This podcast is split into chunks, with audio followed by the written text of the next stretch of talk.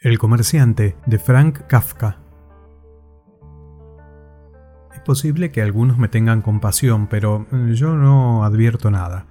Mi pequeño negocio me abruma de preocupaciones que me provocan dolores internos en las sienes y en la frente, pero sin darme la más mínima perspectiva de satisfacción, pues mi negocio, como he dicho, es pequeño. Tengo que tomar decisiones por adelantado, mantener despierta la memoria de los empleados, advertir de los errores que temo y prever en una temporada la moda de la siguiente, y no la que dominará entre gente de mi clase, sino en la población inaccesible de las provincias. Mi dinero lo tiene gente extraña. Sus recursos no me resultan del todo claros. No logro sospechar la desgracia que puede caer sobre esas personas. ¿Cómo puedo entonces defender mi dinero? Tal vez se han vuelto derrochadores y dan una fiesta en el jardín de una hostería y otros se quedan un rato en la fiesta en plena huida a América. Cuando cierro el comercio, la noche de un día laborable y de repente veo ante mí horas en las que no trabajaré para las incesantes exigencias de mi negocio, entonces se arroja sobre mí la excitación ya anticipada por la mañana como si fuera la subida de una marea, pero no soporta quedarse en mi interior y me arrebata sin objetivo alguno. Y, sin embargo, no puedo utilizar ese estado de ánimo.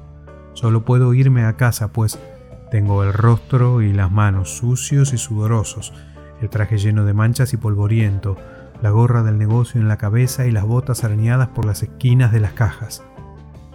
Entonces, me desplazo como si fuera sobre olas. Hago chascar los dedos y acaricio el pelo de los niños que vienen a mi encuentro. Pero el camino es demasiado corto. Llego enseguida a mi casa, abro la puerta del ascensor y entro. Ahora compruebo de repente que estoy solo. Otros que tienen que subir las escaleras se cansan algo al hacerlo. Tienen que esperar con la respiración acelerada hasta que alguien les abre la puerta de la casa. Así que tienen un motivo para enfadarse y para mostrar una actitud impaciente. Luego entran en el recibidor donde cuelgan el sombrero y al llegar a su habitación, después de atravesar el pasillo pasando por algunas puertas de cristal, es cuando se encuentran solos.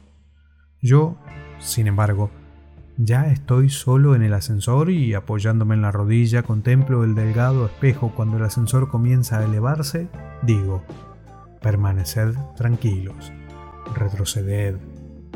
¿Queréis ir bajo la sombra de los árboles, detrás de las cortinas de las ventanas, en la cúpula del follaje. Hablo entre dientes y las barandillas de la escalera se deslizan hacia abajo por el cristal opalino como una catarata. Volad lejos, que vuestras alas jamás vistas os lleven hasta el valle de vuestra aldea o a París, si es allí hacia donde os impulsan. Pero disfrutad de la vista que os ofrece la ventana cuando las procesiones vienen por las tres calles y no se evitan sino que se confunden y dejan un nuevo espacio libre entre sus últimas filas. Saludad con los pañuelos horrorizados, conmoveos, alabad a la bella dama que pasa de largo. Id hacia el puente de madera sobre el arroyo. Saludad a los niños que se bañan y asombraos por los hurras de los miles de marineros en el lejano acorazado. Perseguid solo al hombre modesto, y cuando lo hayáis empujado hacia la puerta de una cochera, robadle, y luego contemplad con qué tristeza continúa su camino por la calle de la izquierda con las manos en los bolsillos. La policía, galopando dispersa sobre sus caballos, frena a los animales y os hace retroceder. Dejadlos. Las calles vacías les harán felices, lo sé, ya cabalgan en parejas torciendo lentamente las esquinas y volando sobre las plazas. Entonces, tengo que abandonar el ascensor, tocar el timbre, y la muchacha abre la puerta mientras saludo. Publicado en el libro Cuentos completos de Frank Kafka, El comerciante.